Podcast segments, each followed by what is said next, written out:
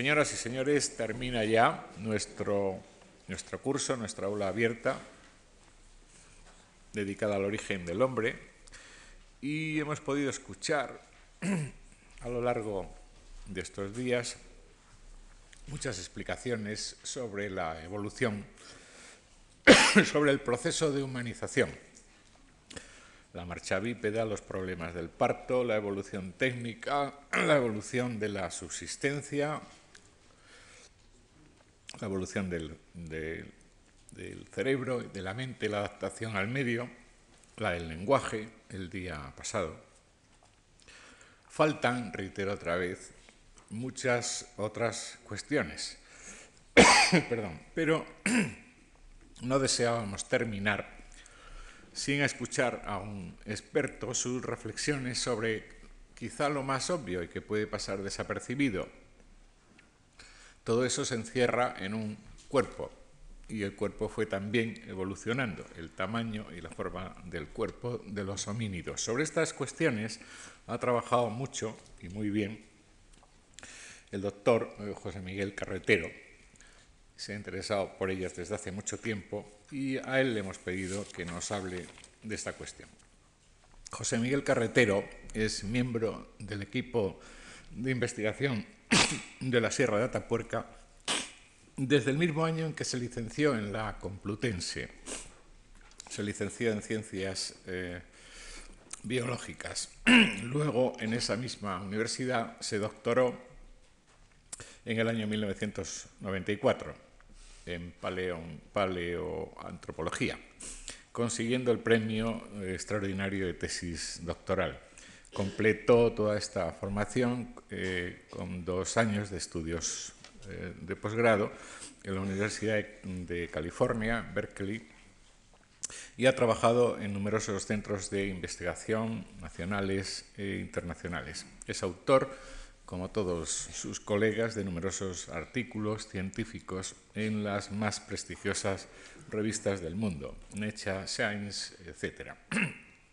Asimismo, posee una amplia experiencia de, campo, acumulada en muchos años de investigaciones en eh, los yacimientos de Atapuerca, por supuesto, sobre todo en la ya para nosotros casi conocida eh, cima de los huesos, donde, como ya hemos oído reiteradas veces, se conserva, se está eh, recuperando la mejor colección de fósiles eh, humanos. También ha participado el doctor Carretero en las excavaciones de los yacimientos pliocenos del curso medio del río Aguas en Etiopía, donde se recuperan restos eh, muchísimos más, muchísimo más antiguos, de alrededor de 4 millones de años.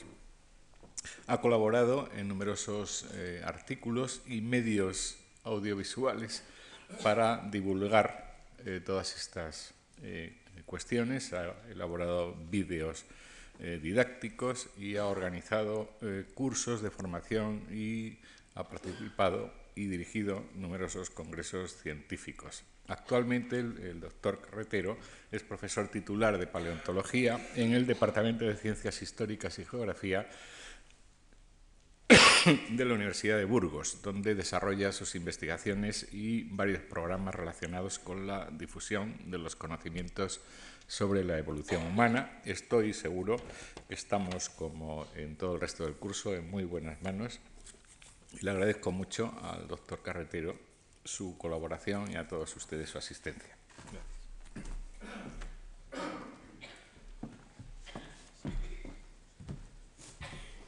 Bueno, pues eh, buenas tardes a todos y muchas gracias por su presencia aquí y gracias por la presentación y gracias a la Fundación Juan Mars también por darme la oportunidad de, estar aquí hoy con ustedes.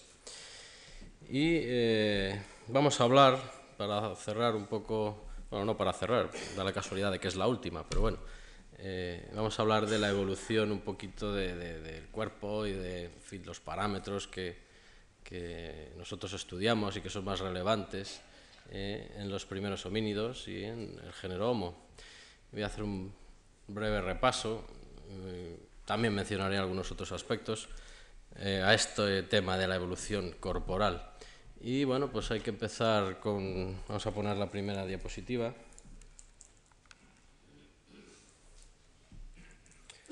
Porque, bueno, de alguna forma mm, hay que empezar diciendo que, bueno, el tamaño pues tiene su importancia, ¿no? En, ecología y en la vida de, de las especies. Y no es un capricho. Todas las especies tienen lo que se llama un tamaño óptimo, están adaptadas a un nicho ecológico determinado y hacen determinadas cosas, comen determinadas cosas.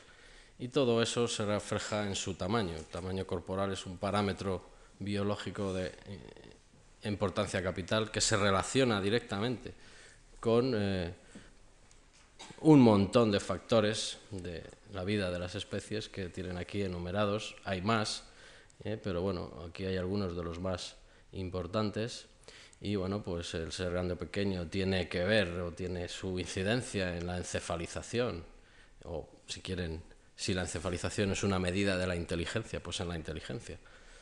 Por supuesto, el tipo de dieta, lo que puedo o no comer, pues depende del tamaño que tengo, el tipo de hábitat en el que me muevo, eh, la capacidad de desplazamiento de una especie, pues está directamente relacionada con su tamaño, sobre todo en los mamíferos. Y bueno, pues la distribución geográfica al hilo del anterior, o las densidades de población, relaciones predador-presa, quién me come, quién me persigue, a quién me puedo yo comer, eh, si soy cazador, por supuesto tiene que ver con comportamiento social, en fin, como ven, no son precisamente eh, temas menores en la vida de las especies, el tiempo de gestación, o cuánto pesa un recién nacido, o cuántos hijos puedo tener, ¿no? Eh, o cuánto tiempo vivo etcétera. Eh, de forma que el tamaño, pues ya digo, no es un, capricho de, las especies, sino que está muy, muy controlado por la selección natural y por la ecología. Dicho esto, les pongo aquí, pues, eh, como vamos a hablar de homínidos y, bueno, somos primates, pues vamos a hablar un poquito de algún aspecto de los primates, muy brevemente, y les pongo aquí pues un dibujo del el primate más grande que existe en la actualidad, el gorila, eh, que puede tener, macho, pues puede superar incluso los, los 200 kilos, y bueno, pues el primate más pequeño que conocemos, que es este de aquí, que apenas se ve, que es un, prosimio, lemur ratón, que se llama, que pues, eh, puede tener 5 gramos, 8 gramos, por ahí, ¿no? Y eh, bueno, pues como ven ya así de mano, pues el rango de tamaño dentro del grupo de los primates, del orden de los primates, pues es bastante exagerado, ¿no? Y eso tiene que ver, como digo, con, eh, con la biología, porque eh, aquí tenemos, por ejemplo, unos de estos, algunos de estos parámetros de la vida de las especies y Digamos que los mamíferos y los primates entre ellos, pues podríamos dividirlos eh, de una forma general en especies que viven, que viven aceleradamente, que viven rápidamente, y especies que por el contrario pues viven pausadamente, son tranquilas, diríamos, son especies que tienen una vida, no voy a decir pacífica, pero sí tranquila desde el punto de vista biológico, ¿eh? y otras especies que, en fin, que viven estresadas, digamos muy rápidamente. ¿eh? Eh, si uno quiere, por ponerles el ejemplo de la diapositiva, pues, por ejemplo, si hablamos de edades a las que se mm, alcanza la madurez sexual, pues vemos que las especies grandes, por ejemplo, alcanzan la madurez sexual a una edad avanzada, mientras que las especies pequeñas como el ratón, pues alcanza la madurez sexual muy rápido. Por ejemplo, las necesidades metabólicas en las especies grandes son menores que en las especies pequeñas. La gestación en las especies grandes es muy larga, mientras que en las especies pequeñas es muy corta. El tamaño de la camada, es decir, cuántas crías nacen al mismo parto, pues en las especies grandes suele ser una. Y en las especies pequeñas pues puede haber más de una, dos, tres, eh, dentro de los primates. O el periodo, el intervalo entre nacimientos pues se prolonga, se espacia en las especies de cuerpo grande, o el periodo de lactancia, que es muy prolongado, o la longevidad, que también es muy elevada en relación a las especies pequeñas. ¿Eh? Como ven, pues ya digo que el ser grande o pequeño pues tiene su incidencia y su importancia.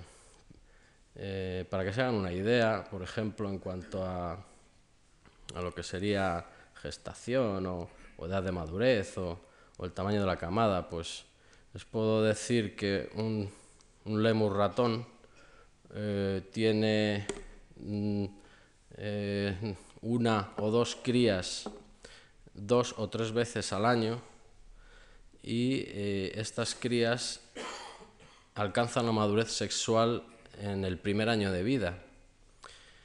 Mientras que, eh, por ejemplo, el gorila pues, tiene una sola cría cada cuatro o cinco años que alcanza la madurez sexual a los 11 años. Y esto llevado a términos darwinistas o llevado a la, tasa de reproducción, eh, quiere decir que un lemur ratón produce en el mismo tiempo que un gorila cría un descendiente, un lemur ratón podría criar a un millón de descendientes. Eso, desde el punto de vista darwinista, pues es fantástico, ¿no? Porque lo que se trata es de reproducirse y de tener la máxima descendencia.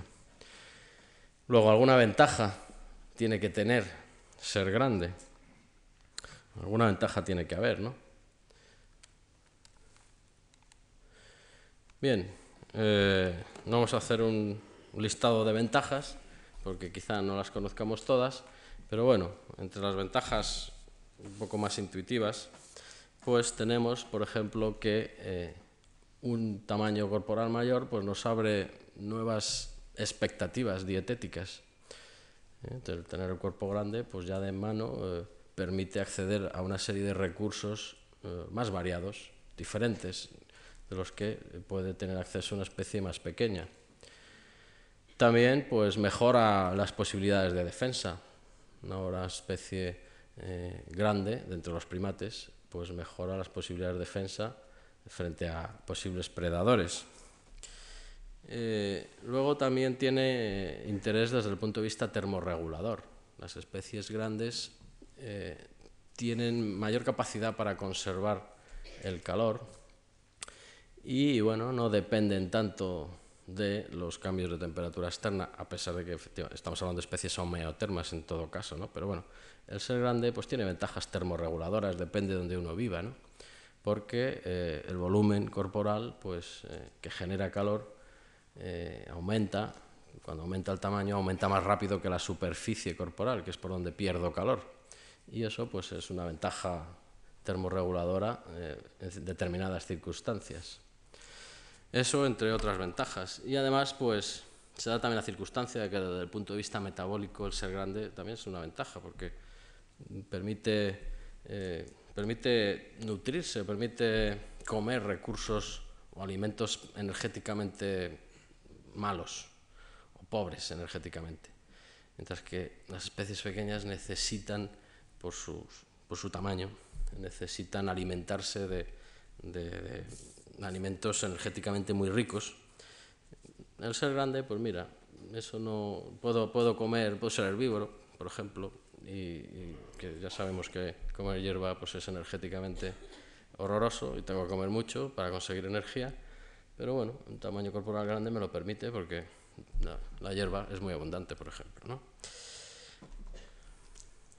Entonces, bueno, pues eh, ya digo que dentro de los primates, ser grande pues sí que ha tenido sus ventajas. Aquí he puesto este ejemplo o esta reconstrucción de precisamente un grupo de homínidos, de los primeros homínidos de Australopithecus, ¿eh? pues un grupo social pequeño de unos cuantos individuos. Y los primates, ¿cómo somos? O los homínidos, ¿cómo somos? ¿Somos grandes? ¿Somos pequeños? ¿Cómo somos? Bueno, pues si echamos un vistazo a lo que sería, a lo que son los mamíferos, eh, la verdad es que los primates ocupan una posición intermedia entre los más grandotes y los más pequeñitos.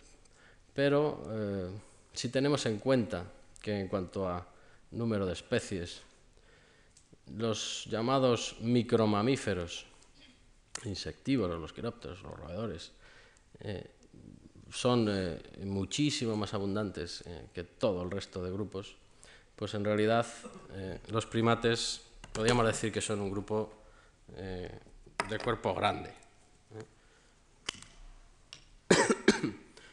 Perdón.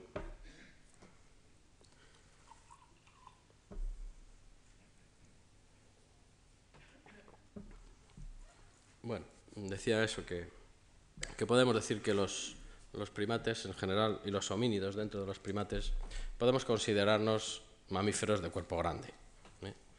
Porque ya digo que la mayoría de los mamíferos pues entran dentro de la categoría de los micromamíferos, es decir, que apenas llegan a pesar un kilo. Y bueno, como primates grandes o como mamíferos grandes, pues tenemos ya de salida, de partida, pues unos periodos de gestación largos, un número de descendientes en cada parto pequeño, con periodos de desarrollo largos, somos longevos, podemos alimentarnos de recursos eh, un poco malos desde el punto de vista energético, es decir, compartimos todos esos parámetros que hemos visto antes con las especies eh, de tamaño grande. Pero bueno, vamos a, una vez, en fin, visto esto así, estas cuestiones relacionadas con el tamaño de una forma general, pues vamos a ver un poquito lo que serían los primeros homínidos. Hablar de los Australopithecus. En realidad vamos a hablar, eh, cuando hablo de Australopithecus, en realidad ahora ya estoy metiendo en el saco a otra serie de géneros que se han ido nombrando en, en años recientes, de primeros homínidos, el Australopithecus o el género Australopithecus es uno, es uno de los géneros con varias especies. Luego está el género Paranthropus, ahora se acaba de nombrar el género eh, Kenianthropus, eh, hay eh, descubrimientos de homínidos muy antiguos de hace 6 millones de años atribuidos a un nuevo género, está el género Ardipithecus. Todo esto ya seguramente, pues si han acudido ustedes a las, a las conferencias previas, pues ya más o menos les suena. De forma que yo voy a hablar de Australopithecus, pero la traducción es primeros homínidos. Estos eh, primeros representantes de los homínidos que, si aceptamos los últimos descubrimientos, pueden haber aparecido hace 6 millones de años y que eh, persisten hasta hace eh, prácticamente 2 millones de años. Todo ese grupo, todo ese conjunto de homínidos africanos que se mueven en ese rango temporal, pues es lo que vamos a llamar ahora para abreviar eh, Australopithecus en general. Aquí tenemos uno de ellos, un representante de, esta, de este grupo, de los Australopithecus, concretamente a una especie que se llama Australopithecus afarensis, que también eh, les sonará y, y, habrán hablado de ella aquí bastante. Y bueno, pues lo primero que hay que decir de la, del cuerpo de un homínido es evidentemente que es bípedo. Ese es la primer, el primer rasgo que nos caracteriza. Eh, la bipedestación es la primera conquista de los homínidos y bueno, pues eso ha supuesto una serie de modificaciones eh, estructurales del cuerpo que, eh, como ya se han analizado aquí, pues tampoco voy a insistir yo mucho más, pero modificaciones de la pelvis y de los fémures, de la rodilla, del tobillo, la propia columna vertebral y es la, ya digo, la primera conquista de estos primeros homínidos, que son homínidos porque eh, simplemente son bípedos, esa es la definición de homínido. Pero que por otra parte, pues, a pesar de ser bípedos, presentan una serie de rasgos interesantes que nos ayudan a entender un poco más su ecología y que, bueno, pues vamos a comentar un poco uh, de manera breve. Bueno, aquí tienen un dibujito de lo que sería este Australopithecus afarensis en relación a un humano actual, eh, pues aquí tenemos eh, este fósil que representa el 40% del esqueleto completo y que pertenece a una hembra, por lo que sabemos de sus huesos coxales, que son eh, muy buenos a la hora de diagnosticar el sexo. Y bueno, lo primero que destaca pues es que estamos hablando de individuos pequeños, de estatura realmente bajita, y eh, se ha podido, o se, se, conocen diversos yacimientos con homínidos de esta especie, Australopithecus afarensis, y eh, pues, eh, hemos podido estimar la estatura y el peso corporal de estos primeros homínidos, tanto en machos como en hembras, y eh, el resultado, bueno, pues luego veremos una tabla, es que estos primeros homínidos pues, no llegarían las hembras a más de un metro, ya estamos hablando de individuos entre las hembras de la especie de un metro de estatura, con unos 29-30 kilos de peso, mientras que los machos pues, serían sensiblemente más grandes, ¿eh? alcanzarían un metro y medio de estatura y un peso corporal mayor de unos, 30 eh, perdón, de unos 50, incluso 55 kilos en esta especie de Australopithecus, aunque esto, pues ya digo que se puede un poco trasladar al resto de eh, Australopithecus de esta época. Un aspecto también interesante de estos primeros homínidos es precisamente las proporciones corporales, porque eh, las proporciones del cuerpo, bueno, pues aparte de tener su incidencia en las palancas musculares y cómo uno mueve los brazos y mueve las piernas, con qué eficacia y para qué, bueno, pues evidentemente todo, todo eso tiene que ver en el fondo con el tipo de hábitat y el tipo de actividad diaria mm, que realizo, ¿no? Y eh, las proporciones corporales de estos primeros homínidos pues, son intermedias en determinados rasgos entre un chimpancé y un hombre actual. Cuando hablo de proporciones, pues ¿de qué estoy hablando? Pues básicamente de la relación que existe entre la longitud de la extremidad inferior y de la extremidad superior, o bien de eh, la relación que existe entre dentro de la misma extremidad entre el hueso del brazo y el hueso del antebrazo, o el hueso del muslo y el hueso de la, de la pierna, de la tibia. Bien, pues esos cálculos, esas proporciones relativas entre el brazo y pierna, o dentro del brazo y dentro de la pierna, pues tienen su nombre particular en, antropología y son un poco lo que nosotros estudiamos, y el peso, por supuesto, y, el, y la estatura, y que nos dan una idea de, estas, de la ecología de estas, de estas primeras especies.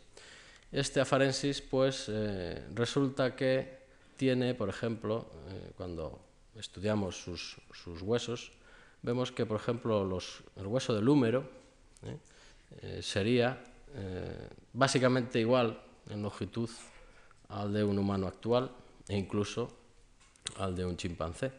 Sin embargo, el hueso del fémur es sensiblemente más corto. En el afarensis es muy corto, pero no llega a ser tan corto como el del chimpancé.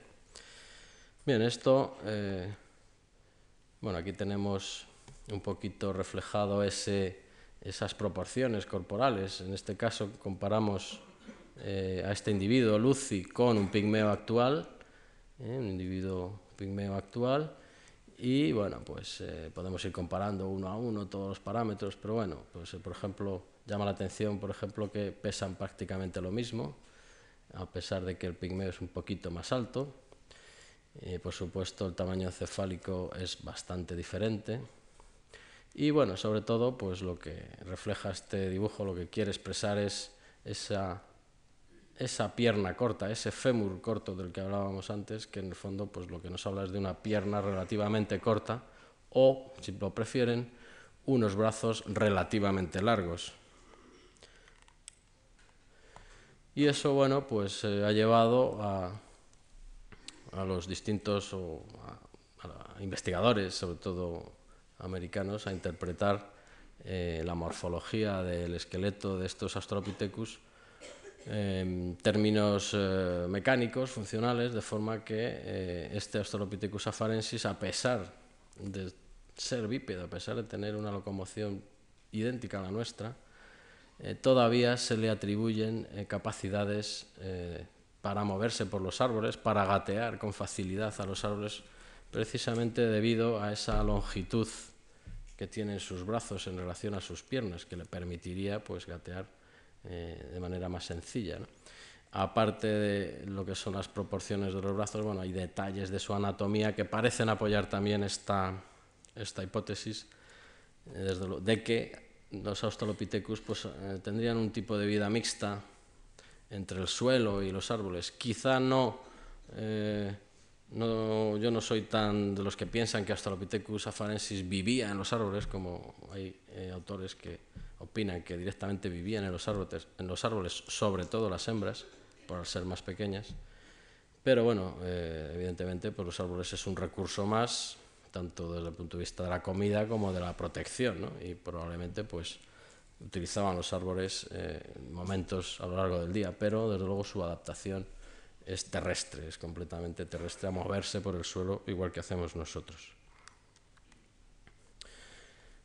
Bueno, mm, voy a volver un momento porque también voy a comentar brevemente que eh, por los datos que les he dado de un individuo de un metro de estatura en la hembra con 30 kilos de peso y un individuo de 1,50 con eh, 45 o 50 kilos de peso, eso significa una gran diferencia de tamaño entre los machos y las hembras. Es lo que se llama técnicamente el dimorfismo sexual. Y ese dimorfismo sexual en primates pues está relacionado con la eh, biología social, la sociobiología, el tipo de grupos que forman los primates, el tipo de sociedades que forman los primates. De forma que, pues, eh, si conozco las diferencias entre los machos y las hembras, puedo hacer una incursión al mundo de la biología social. Y bueno, pues en los parientes nuestros más próximos, eh, gorila, chimpancé y orangután, en lo que se conoce como hominoideos, incluyéndonos a nosotros, pues el tipo de grupo social o las relaciones que existen entre los machos y las hembras pues están en función de ese dimorfismo sexual. Y bueno, pues sabemos, por ejemplo, que los orangutanes presentan un dimorfismo sexual muy, muy marcado, igual que los gorilas, con los machos pueden ser más de dos veces o dos veces y media el tamaño de una hembra, y su biología social, pues eh, o sus grupos sociales, pues están formados por un macho solitario eh, que agrupa a su alrededor pues, una serie de hembras. En el orangután, pues, por su hábitat, un poco grupos más dispersos, y en el gorila, pues, grupos familiares más, más compactos, si quieren, eh, pero que es el modelo, es el mismo. Un macho eh, dominante, un espalda plateada, que agrupa varias hembras y sus crías. Y el macho pues, es el encargado de defender al grupo y es el único macho reproductor. Y además, ya digo, pues para defender ese grupo de ataques externos de otros machos o de algo, predadores o lo que sea, pues eh, requiere ser bastante grande y bastante fuerte. Eh, el gibón presenta un modelo completamente distinto en el que eh, las diferencias de tamaño entre los machos y las hembras es nulo, no hay dimorfismo sexual, y resulta que son monógamos, se emparejan para toda la vida. Y el chimpancé pues tiene un modelo un poco mixto en el que eh, varios machos cooperan entre sí, varios machos emparentados, varios machos relacionados, hermanos, primos, cooperan para defender un territorio en el que purulan una serie de hembras con sus crías. Y el dimorfismo sexual en el chimpancé pues es equivalente al nuestro, ¿eh? que un poquito mayor quizá. ¿eh? Nosotros, nuestra especie Homo sapiens, podemos hablar de que una mujer en, promedio podría, estar, podría ser un 20% más pequeña que un, que un, hombre en promedio, y el chimpancé pues a lo mejor está, ese parámetro es del 30%, o sea, muy similar al nuestro. ¿no? Y bueno, pues tiene un, tipo de sociedad, de, ya digo, de este, de este modelo. Bien, en Australopithecus afarensis, pues eh, si nos basamos en el dimorfismo sexual tan elevado que presenta, pues tendríamos que pensar en grupos en los que existiría un macho dominante que defendería o agruparía a su alrededor a varias hembras.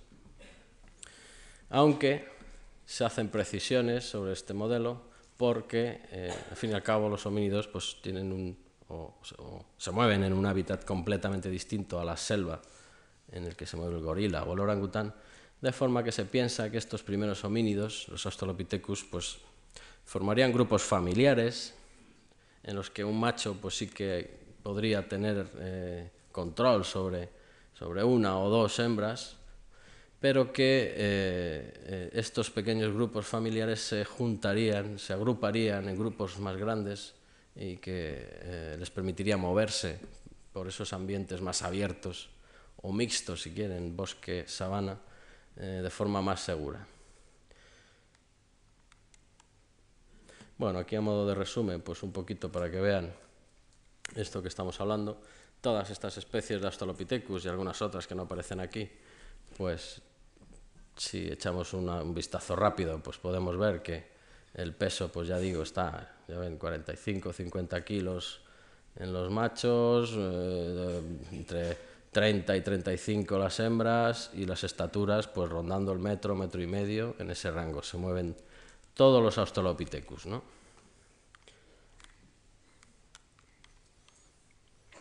Bueno, no, esto, bueno, en fin, eh, un poco al hilo de, de los Australopithecus, pues iba a mencionar un poco el tema del parto, porque, bueno, aunque ya se hablaba aquí de cómo es el proceso del parto y tal, pues, pues bueno, tiene mucho que ver con, el, con la bipedestación, y bueno, ya, ya saben que el hacernos bípedos pues ha supuesto un cambio drástico en el tamaño de la, eh, de la cavidad pélvica. Y eh, el proceso del parto en las hembras pues se ha vuelto complejo y complicado y difícil y, y tortuoso y hay que rotar varias veces la cabeza, el feto tiene que rotar varias veces la cabeza, los hombros, en fin, eh, para poder eh, salir al exterior. Y además pues encima no la madre digamos no puede eh, asistir su propio parto como ocurre en los hominoideos, por ejemplo, debido a la postura, a la posición con la que el feto sale, que sale con la cabeza, con la cara hacia abajo y eh, eso implica que eh, podría pues, que el parto pues eh, puede ser podría haber sido un parto no asistido en el sentido de, de, que alguien asista al parto sino bueno pues de por lo menos ayudado no pero bueno no voy a insistir mucho porque de esto ya se hablaba ampliamente. Simplemente bueno pues aquí tienen la pelvis de este individuo de Lucy de este Australopithecus afarensis que por su morfología pues, eh, se puede deducir que su tipo de parto era como el actual, como el nuestro, con todas las complicaciones que ello supone. Y eh, además, pues bueno, es una pelvis que presenta una gran anchura entre las dos eh, crestas ilíacas, relativamente muy ancha, y con un pubis también, un hueso púbico, el hueso que cierra la pelvis por delante, también muy largo. Bueno, no vamos a insistir otra vez en el parto. Y ahora vámonos, eh, vamos a hablar de una especie de Australopithecus que es interesante. Hemos hablado del Australopithecus afarensis, aunque he dicho que esto vale para todo el grupo. Pero bueno, vamos a hacer una pequeña excursión a, Etiopía, al suelo del Valle del Rift, al desierto pedregoso y seco del Rift africano. Y, eh, porque aquí se ha encontrado una serie de fósiles interesantes desde el punto de vista evolutivo. Esto es eh, la región de Buri, en, el curso medio del río Aguas, en Etiopía. Como ven, pues es un paisaje desolador, pero cuya superficie está plagada de piedras y de fósiles mezclados. Solo hay que ir eh, tranquilamente andando, con mucha atención, y buscando estos fósiles.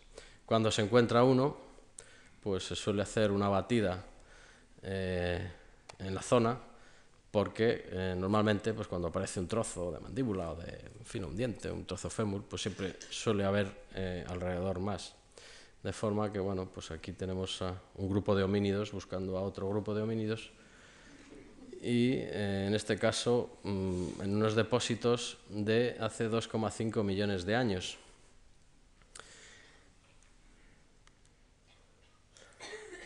Aquí tenemos a Tim White, famoso paleoantropólogo mundial, trabaja en la Universidad de California, en Berkeley, con el que tuve la oportunidad de trabajar durante un tiempo, aquí también en Etiopía.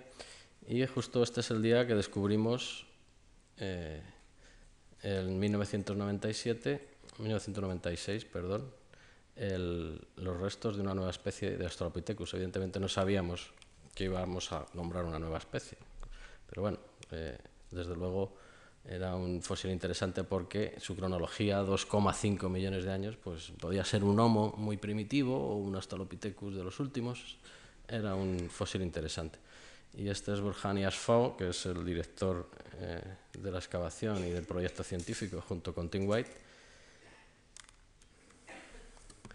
Y esta, aunque se ve un poco oscura, pues tenemos aquí a Tim White y a J. Desmond Clark, Desmond Clark, que es un gran prehistoriador eh, a nivel mundial, un gran arqueólogo, y le pongo porque le quiero rendir un pequeño homenaje porque eh, aquí en Etiopía en el año 96 ya estaba prácticamente ciego, a pesar de ello el hombre eh, con ya avanzada edad y con todos los problemas de salud que le implicaba a él pues, estar en el desierto eh, por el tipo de agua que se bebe y por otras muchas cuestiones, pues tenía la, eh, su pasión eran los fósiles y, y, allí que se iba a Etiopía y ha seguido yendo prácticamente hasta que se ha muerto porque eh, hemos recibido la semana pasada, nos dieron la noticia de que acaba de morir el día 14 de febrero. Y bueno, pues en homenaje pues yo le pongo, me van a permitir ustedes que le ponga aquí su fotografía. Está examinando precisamente uno de los fósiles de, de esta nueva especie de Australopithecus.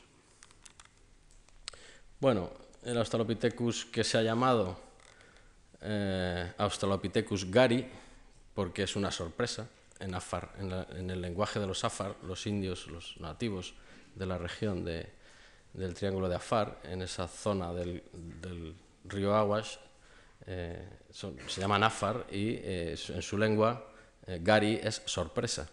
Y bueno, pues los científicos decidimos llamarle a esta nueva especie Australopithecus sorpresa, porque bueno, fue una sorpresa, en realidad nadie se esperaba encontrar un homínido de 2,5 millones de años con los rasgos anatómicos que tiene Australopithecus gari, que desde el punto de vista craneal incluso dental, pues es un buen eh, candidato para ser antepasado de Homo, del primer representante de nuestro género. Y no solamente desde el punto de vista dental, sino bueno, también desde el punto de vista postcraneal, porque bueno, con los restos postcraneales que encontramos, pues hemos podido calcular eh, pues algunas de sus proporciones. Ese famoso índice intermembral, esa longitud de los brazos eh, que tanto nos interesa eh, y que en el Australopithecus afarensis, pues ya hemos dicho que tenía los brazos muy largos en relación a sus piernas o sus piernas, su fémur muy corto, pues el Australopithecus gari presenta un paso evolutivo en ese sentido, en en el que el fémur parece que se ha alargado sensiblemente y por tanto toda la pierna en relación a el Australopithecus afarensis. Y bueno, pues eh, es interesante porque digamos que eh, en ese aspecto es más humano que los eh, Australopithecus precedentes.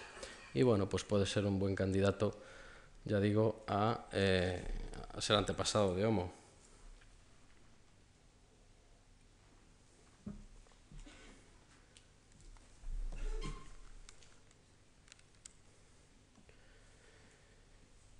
Bueno, los Australopithecus, perdón, de forma eh, general, pues tienen eh, una encefalización, un coeficiente de encefalización pequeño, bajo.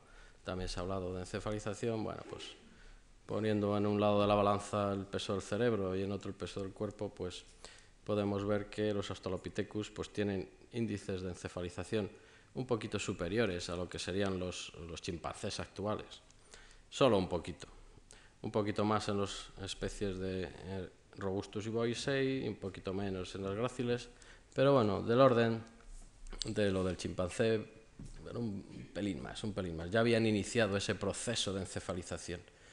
Mientras que las especies que vienen después, los primeros representantes de Homo, ya han dado un salto cualitativo importante en relación a sus antepasados Australopithecus. No, ya digo que no sabemos de qué Australopithecus ha surgido Homo, pero bueno, es lo que eh, suponemos que con, futuras excavaciones nos aclararán el tema.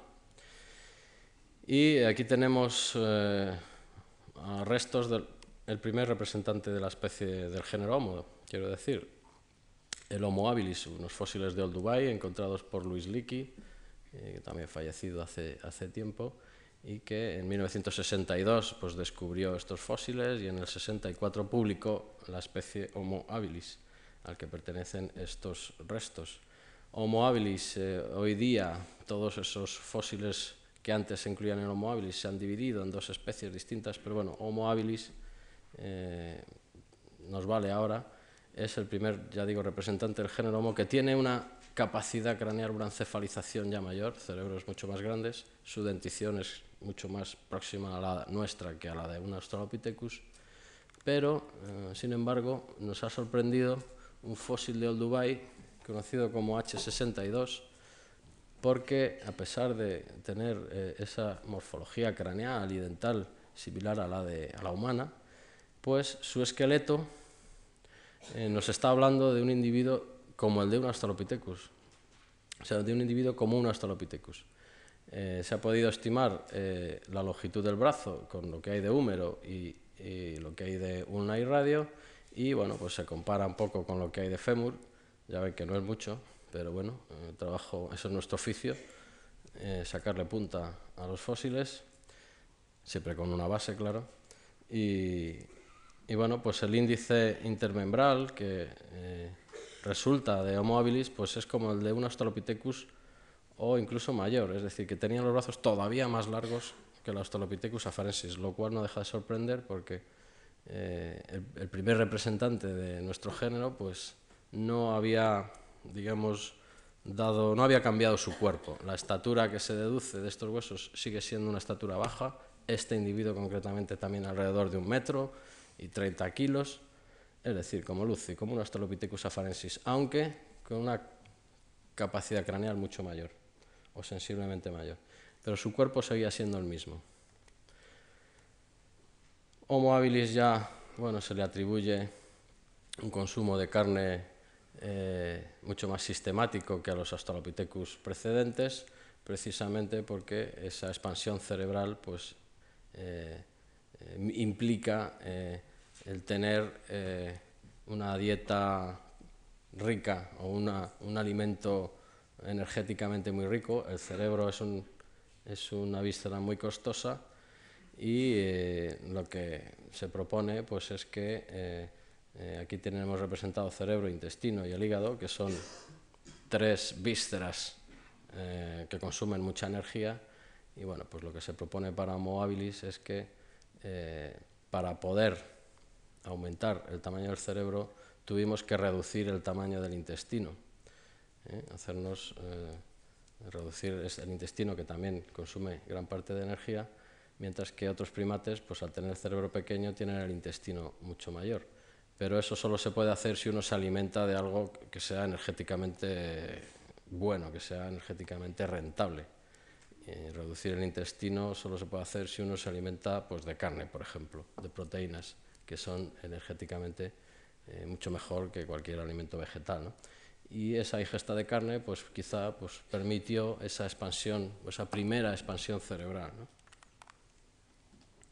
Bueno, pues a modo de resumen, y aquí tiene un esquema de un poco de la evolución de, los homínidos, y bueno, pues tenemos aquí a todos estos representantes de Australopithecus y primeros homínidos que todos comparten un poco ese morfotipo eh, de pequeña estatura, peso corporal bajo, gran dimorfismo sexual eh, y eh, brazos relativamente largos.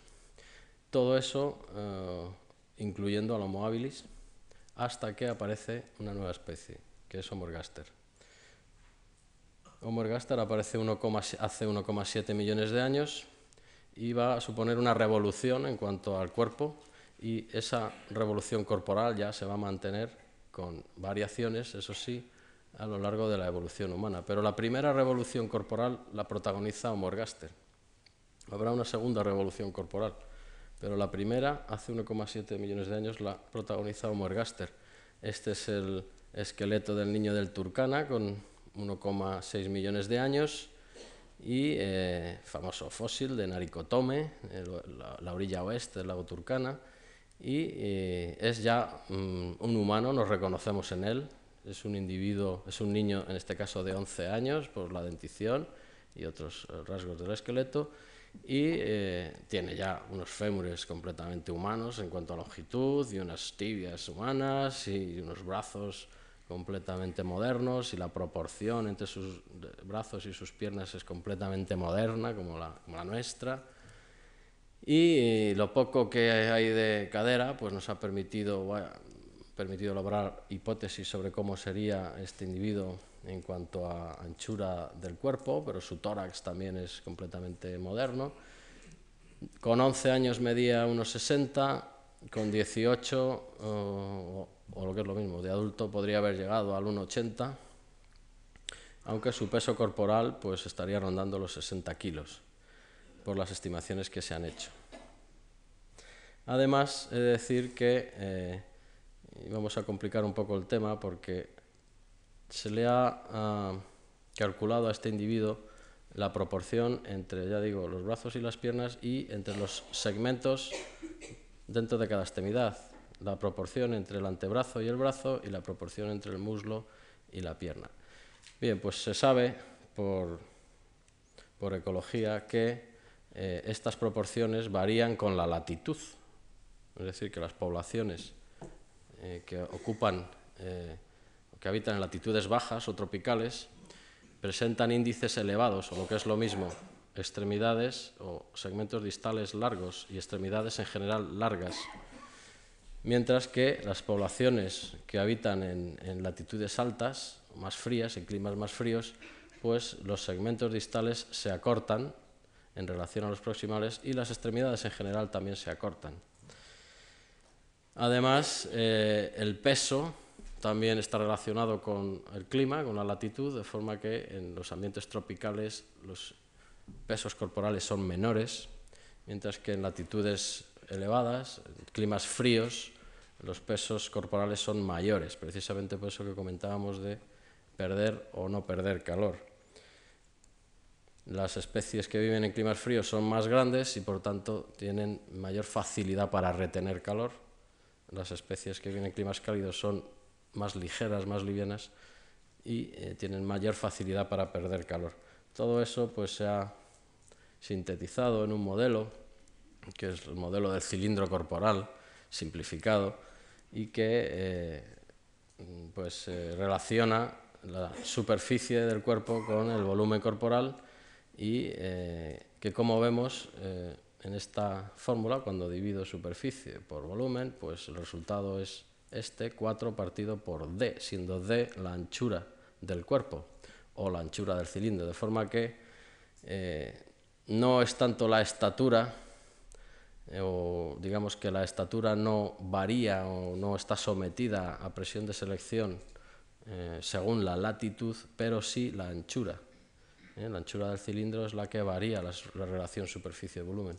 Luego, tener un cuerpo ancho o tener un cuerpo estrecho pues sí que tiene que ver con la adaptación climática. Bien, Homo ergaster, pues como es un homínido tropical, como además presenta extremidades largas, índices intermembrales y dentro del brazo y la pierna elevados, pues también se le ha reconstruido con un cuerpo estrecho, con una cadera estrecha. Y digo se le ha reconstruido porque en realidad la cadera no permite hacer esa estimación, no permite saber si su cuerpo era ancho o estrecho. Pero bueno, dado que sus brazos y sus piernas y su estatura pues, son elevadas y tienen esas adaptaciones al clima tropical, pues se le ha supuesto a este Homo ergaster un cuerpo estrechito. ¿no? Bueno, pues aquí un poco ese, ese tema en el que se refleja pues, unas caderas estrechas y tal, o sea, básicamente como nosotros, alto, estrecho y de proporciones similares a las nuestras, aunque con esa adaptación al trópico. ¿eh? de eh, segmentos distales elevados. Bueno, Homo pues, es el protagonista de una revolución corporal y de una revolución geográfica, porque a partir de Homo ergaster pues, cambia drásticamente el mundo, porque es eh, en ese momento, cuando conseguimos un cuerpo adecuado, eh, ese momento es el que aprovechamos para salir del continente africano. Hasta Homo ergaster la evolución es africana, después de Homo ergaster la evolución ya es eh, en tres continentes. Se convierte en un circo de tres pistas. El circo africano, la pista africana, si quieren, la pista europea y la pista asiática. y en cada pista pues está actuando o hay un espectáculo distinto.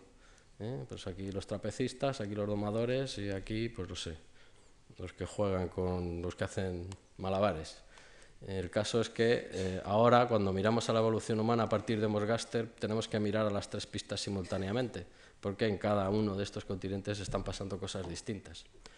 Yo voy a hablar sobre todo de Europa y de África, porque Asia, pues, es terra incógnita. En realidad no, no tenemos mucha información sobre lo que ha pasado en Asia, pero eh, conocemos algo mejor lo que ha pasado en África y lo que ha pasado sobre todo en Europa y Europa también nos arroja luz sobre lo que ha pasado en África. Y ahora voy a dar un salto terrible en el tiempo, porque de Gaster con 1,7 millones de años me voy a ir a Europa hace 60.000 años o 70.000 años o 100.000 años. Me voy a ir a los neandertales, otro tipo humano bien conocido, ¿eh? que todos eh, seguramente les sonará. Los neandertales son una especie europea bien conocida, con un registro fósil abundante y de los que tenemos una buena, nos podemos hacer una buena imagen de su eh, biotipo físico y de su cultura y de sus actividades. Y, en fin, no vamos a hablar de todo lo que podríamos sobre neandertales, pero sí, al menos desde el punto de vista físico, porque los neandertales son una especie que presenta adaptaciones a estas latitudes europeas y además a un clima en esos momentos en los que ellos habitaban Europa, pues un clima bastante duro, eh, con, unas, eh, con un enfriamiento general del clima, y eso pues produjo en ellos adaptaciones climáticas. Aquí tenemos un esqueleto de un neandertal y de un humano moderno.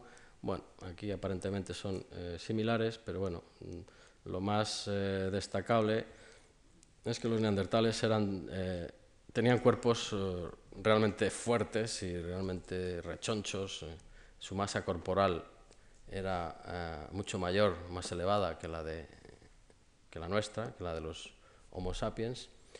Y eran muy anchos de cadera, aunque aquí, en fin, no se ve exactamente muy bien, pero tenían caderas muy anchas, con sus huesos púbicos también muy largos, justo como Lucy y bueno, tenían el tórax muy ancho, los hombros eran también eh, extremadamente anchos, lo que podemos deducir de la longitud de sus clavículas, tanto absoluta como relativamente. Además eran un poquito más bajos en promedio que los hombres actuales, ¿eh? se habían reducido su estatura y sobre todo habían reducido ese segmento distal de brazos y piernas, lo habían hecho más corto para de alguna manera pues, eh, evitar la pérdida de calor por las extremidades. Es una adaptación a un clima frío, que presentan hoy día, por ejemplo, los lapones y los esquimales también, esos índices, esos, esos segmentos reducidos, relativamente más cortos que en las poblaciones tropicales, como Morgaste, por ejemplo. Y bueno, en fin, sabemos ya digo muchas cosas de los neandertales, pero bueno, no vamos a insistir. Esto se lo pongo un poco pues eh, para que vean realmente que lo que decimos es verdad, cuando uno mide y toma medidas y hace, hace estudios eh, de eh, temperaturas anuales y, hace, por ejemplo, los índices entre la tibia y el fémur en distintas poblaciones, pues bueno, las poblaciones africanas y tropicales se sitúan aquí en los índices más altos, aquí pues las poblaciones centroeuropeas y los esquimales los tienen más bajas, los lapones más y los neandertales pues que están aquí con los lapones, es decir, están adaptados al frío que se dice. Aparte de esto, pues ya digo que sus cuerpos eran muy anchos y muy macizos. Bueno, eh, con lo que se sabe de Homorgaster o con lo que se tenía de Homorgaster, con lo que se tiene, más los neandertales, pues una serie de autores eh, propusieron una hipótesis de cómo habría evolucionado el cuerpo en dos líneas evolutivas distintas a partir de Homo ergaster. Aquí falta una especie intermedia, que es el Homo eh, antecesor, pero bueno, nos vale el esquema porque eh, la propuesta de estos autores sobre la evolución corporal pues, es la siguiente. Ellos eh, habían reconstruido a Homo ergaster como un homínido delgado, de elevada estatura, lo, cual es cierto. Lo de que sea estrecho, mm, ahora veremos que no es así. Pero bueno, ellos lo reconstruyeron completamente estrecho, de caderas y con sus proporciones tropicales. Y ese cuerpo ligero, ese cuerpo estrechito y de estatura elevada, pues eh, según ellos se había mantenido en la línea evolutiva africana, en la pista africana, en esa pista de circo africana, se ha mantenido hasta la aparición de nuestra propia especie, el Homo sapiens, que conservamos en realidad el cuerpo que apareció hace 1,7 millones de años, aunque bueno, pues eh, dentro de esa de que hemos conservado ese cuerpo, pues hay eh, adaptaciones climáticas dado que, por ejemplo, nuestros índices braquiales y crurales, es decir, los segmentos, los famosos segmentos distales de brazos y piernas, pues se han adaptado un poco a estas latitudes, se han reducido un poquito en relación a los, eh, a los individuos que viven hoy día, por ejemplo, en, las, en, el trópico. ¿no?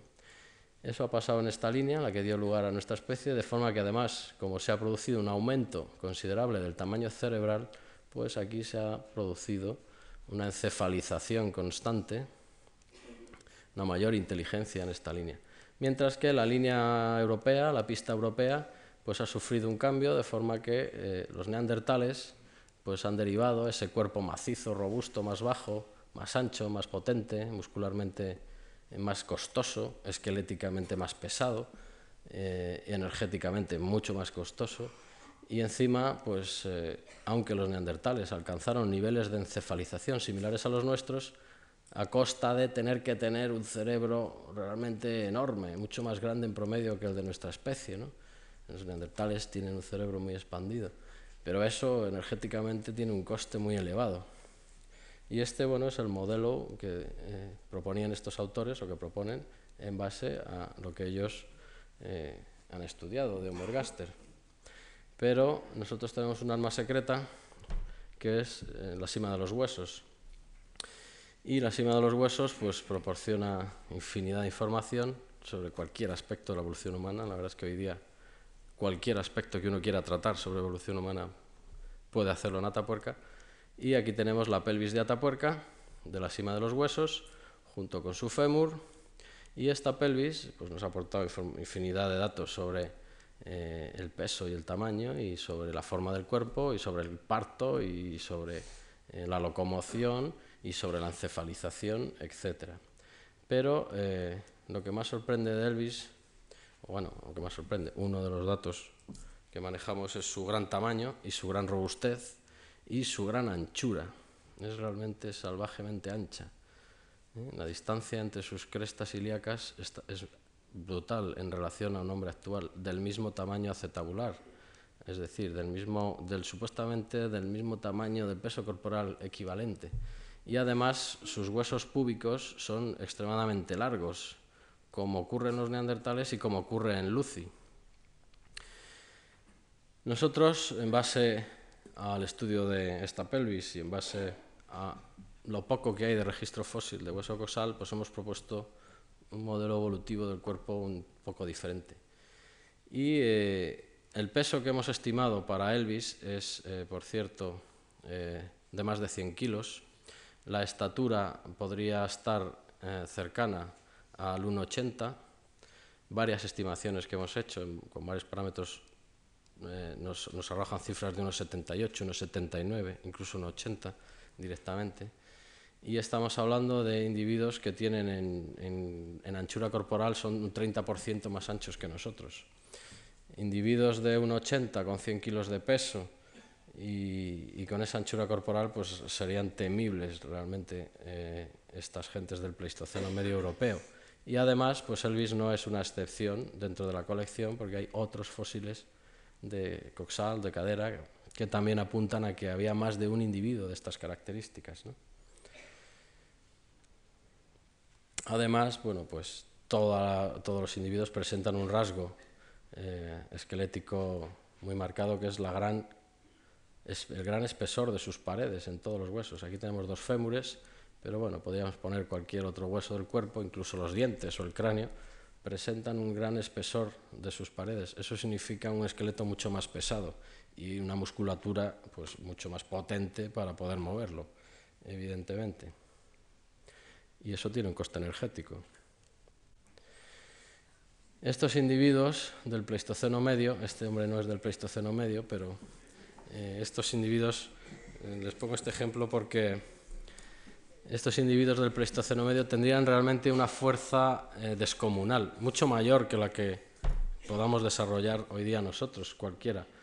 Y, seguramente pues tenían desarrollado un tipo de músculo que es eh, músculo eh, de acción explosiva, es lo que se llaman músculos de, contracción rápida, que ejercen una gran fuerza durante muy poco tiempo en fin, eh, dentro del atletismo, dentro de las especialidades olímpicas, pues un buen ejemplo de ese tipo de fibras musculares es el levantador de pesas, de alterofilia, o el lanzador de jabalina, o incluso pues, eh, los gimnastas de suelo, desarrollan mucho ese tipo de, fibra muscular, fibra de contracción rápida, fuerza explosiva, mientras que los maratonianos, por ejemplo, cuidan más la fibra de contracción lenta.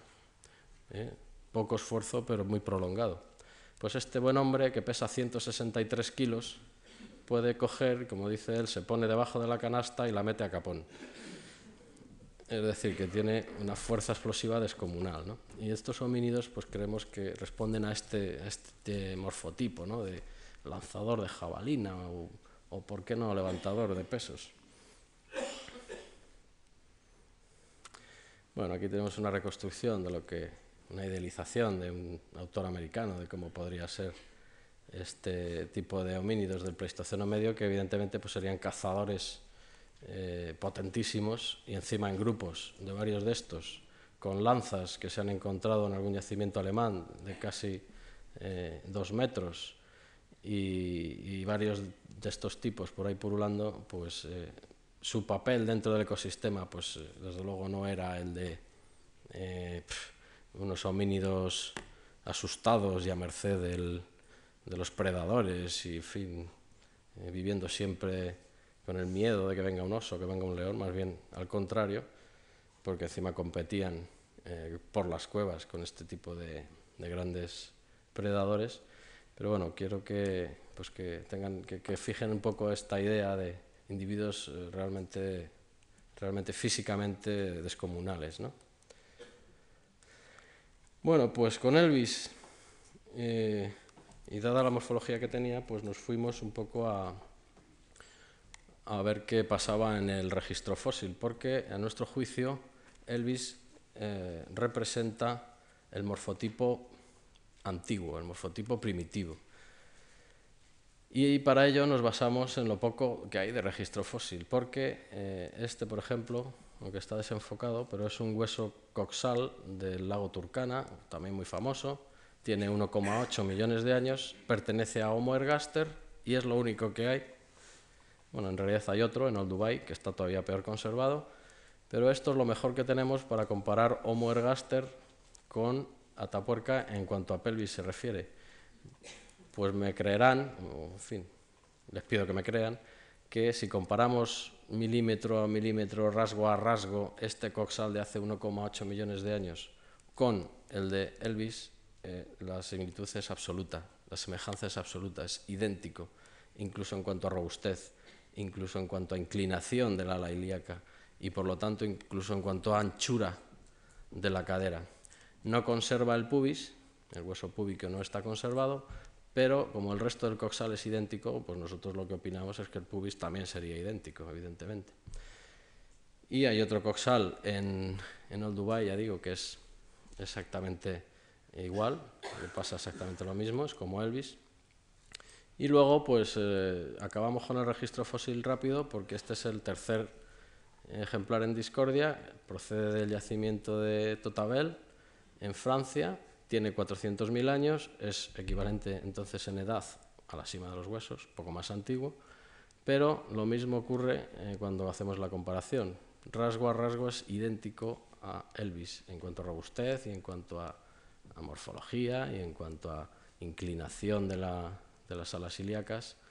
Tampoco tiene pubis, pero deducimos también nosotros que el pubis sería como el de Elvis, muy largo y muy robusto. De forma que, en eh, nuestro juicio, Elvis representa el morfotipo primitivo, es decir, que los humanos de la cima de los huesos y, eh, incluso sus antepasados pues serían como, como Elvis, grandes, eh, muscularmente muy potentes y morfológicamente pues muy anchos de caderas.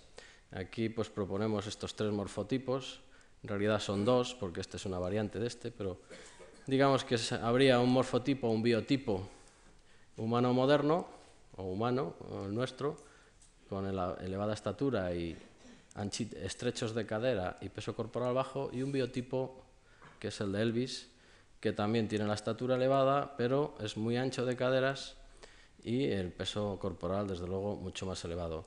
Y luego los neandertales, que son los descendientes de estos de la cima, que eh, pues han variado un poquito en cuanto a proporciones de sus brazos y de sus piernas y han reducido un poco la estatura como adaptación climática al frío. Bien, pues con los datos que nos proporciona Elvis, más esos dos coxales que no tuvieron en cuenta los autores que estudiaron Homo ergaster, nosotros proponemos un esquema un poco, bueno, radicalmente distinto, en el que ese biotipo de Elvis, ancho, fuerte y de estatura elevada, es el que presentaría Homo ergaster y no el estrechito. Y eh, en la pista africana tendríamos eso mismo en el Pleistoceno medio, es decir, la especie antepasada directa nuestra. También la encontraríamos en Europa, en la pista europea, en el Pleistoceno medio, en la misma época, en la cima de los huesos. Los descendientes de la cima en Europa pues serían los neandertales y los descendientes de, eh, estas, de este Pleistoceno medio, este Homo rhodesiensis que llamamos en África, seríamos nosotros. Y en nuestro juicio somos nosotros los que hemos protagonizado la segunda revolución corporal. La primera fue Homo ergaster, que se hizo evidentemente mucho más alto y mucho más humano, pero que conservaba una anchura relativa muy grande y un peso corporal muy grande, a pesar de vivir en el trópico. Ese ha sido el morfotipo o el biotipo humano siempre, hasta hace 200.000 años, que se produce una revolución, la segunda revolución corporal, los altos y delgados, no como su madre ni su padre, pero altos y delgados. Y precisamente eh, al reducir nuestro cuerpo y además aumentar el cerebro, aumentar el tamaño encefálico, hemos conseguido una gran encefalización. Los neandertales también, como hemos dicho antes, a costa de aumentar mucho su cerebro. Pero esto es mucho más caro desde el punto de vista energético y que esto, y probablemente pues, le pasó factura a la evolución a este, a este humano inteligente, encefalizado, ¿eh? con una inteligencia similar a la nuestra, pero probablemente le pasó factura a la evolución, la selección natural a este biotipo. Y ahora solo estamos nosotros con estos, este biotipo de esmirriaos, de delgaduchos, que es nuestra verdadera adaptación, el ser delgados y esmirriaos y delgaditos. Y un poco en apoyo de esta hipótesis nuestra de esta evolución corporal, pues viene Homo antecesor, el homínido de la grandolina, también antepasado nuestro, o mejor dicho, nuestro antepasado más directo que compartimos precisamente con los neandertales y que a nuestro juicio pues eh, tiene, eh, tenía ese mismo tipo de cuerpo ancho y ese mismo tipo de, masa muscular, aunque sí que hemos podido basándonos en, algunos huesos largos que se conservan, como este radio, esta cavícula, deducir que eh, medían también eh, alrededor de 1,75, al menos este individuo. Este podría estar alrededor de unos 70, aunque esto no es un buen estimador, pero que eran individuos altos y que nosotros creemos que tendrían esas caderas anchas. Y eso sí, Homo antecesor que venía directamente descendiente de Homo ergaster y que venía de África, creemos que todavía conservaba unos índices braquiales tropicales. Eh, ese, este radio es muy largo y nos habla de que probablemente la relación entre el antebrazo y el brazo pues era elevada, como la de su antepasado africano tropical, de forma que estos primeros europeos llegaron aquí a Europa y todavía conservaban ese rasgo de adaptación climática tropical que luego pues, se ha ido reduciendo eh, a lo largo de las especies, son las especies eh, posteriores. Bueno, pues no sé cuánto tiempo he estado, pero les he torturado ya bastante. Y eh, pues acabo con una foto de un Homo sapiens eh, africano, de paleolítico superior, ¿por qué no? Con ese cuerpo delgado. Somos fuertes, somos, estamos cachas, nos ponemos cachas y hacemos mucho ejercicio, porque yo creo que en el fondo lo que nos gustaría es estar como nuestros antepasados y por eso además estamos obsesionados con batir récords y con saltar más y con correr más y con nadar más. Nuestros antepasados directos pues probablemente eran mucho mejores atletas que nosotros, al menos en la mayoría de los ejercicios. No sé si en la maratón les ganaríamos probablemente. Y eso a lo mejor fue lo que nos dio la ventaja, o una de las ventajas, digamos, vamos a ser tampoco exclusivistas, una de las ventajas frente a los neandertales que eh, tenían ese cuerpo primitivo y que le, probablemente, a mi juicio, pues eh, más costoso y eso fue lo que les, les, hizo, les llevó a la extinción cuando entraron en competencia con nosotros, porque ellos también eran muy inteligentes, pero esa inteligencia les salía más cara. Y bueno, pues muchas gracias por su atención y hasta otra.